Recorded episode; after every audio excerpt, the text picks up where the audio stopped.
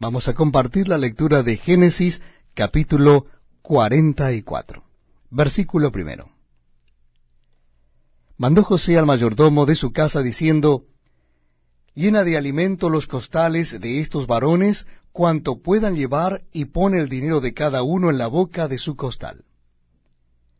Y pondrás mi copa, la copa de plata, en la boca del costal del menor, con el dinero de su trigo. Y él hizo como dijo José. Venida la mañana, los hombres fueron despedidos con sus asnos. Habiendo ellos salido de la ciudad de la que aún no se habían alejado, dijo José a su mayordomo, levántate y sigue a esos hombres, y cuando los alcances diles, ¿por qué habéis vuelto mal por bien? ¿Por qué habéis robado mi copa de plata? ¿No es esta en la que bebe mi señor y por la que suele adivinar? Habéis hecho mal en lo que hicisteis. Cuando él los alcanzó, les dijo estas palabras. Y ellos le respondieron, ¿Por qué dice nuestro Señor tales cosas? Nunca tal hagan tus siervos. Y aquí el dinero que hallamos en la boca de nuestros costales, te lo volvimos a traer desde la tierra de Canaán. ¿Cómo pues habíamos de hurtar de casa de tu Señor plata ni oro? Aquel de tus siervos en quien fuere hallada la copa, que muera, y aun nosotros seremos siervos de mi Señor. Y él dijo, También ahora sea conforme a vuestras palabras. Aquel en quien se hallare será mi siervo y vosotros seréis sin culpa. Ellos entonces se dieron prisa, y derribando cada uno su costal en tierra, abrió cada cual el costal suyo. Y buscó, desde el mayor comenzó y acabó en el menor. Y la copa fue hallada en el costal de Benjamín.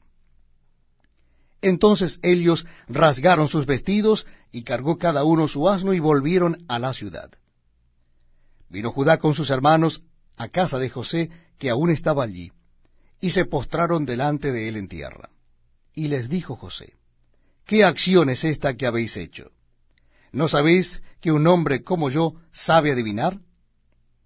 Entonces dijo Judá, ¿qué diremos a mi señor? ¿Qué hablaremos o con qué nos justificaremos? Dios ha hallado la maldad de tus siervos, y aquí nosotros somos siervos de mi Señor, nosotros y también aquel cuyo, en cuyo poder fue hallada la copa.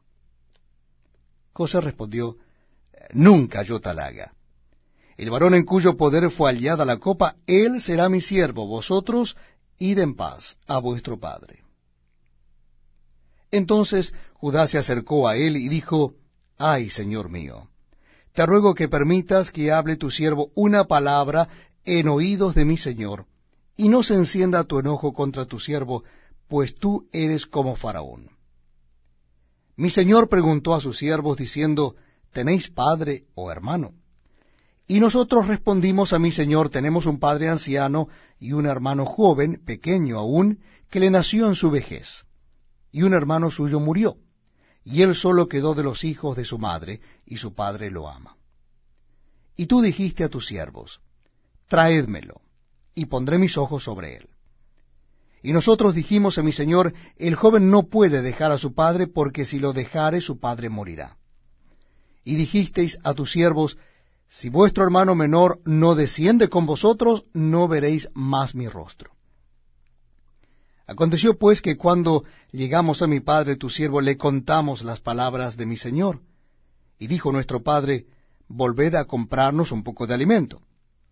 Y nosotros respondimos, No podemos ir. Si nuestro hermano va con nosotros, iremos, porque no podremos ver el rostro del varón si no está con nosotros nuestro hermano el menor. Entonces tu siervo mi padre nos dijo, vosotros sabéis que dos hijos me dio a luz mi mujer. Y el uno salió de mi presencia, y pienso de cierto que fue despedazado, y hasta ahora no lo he visto.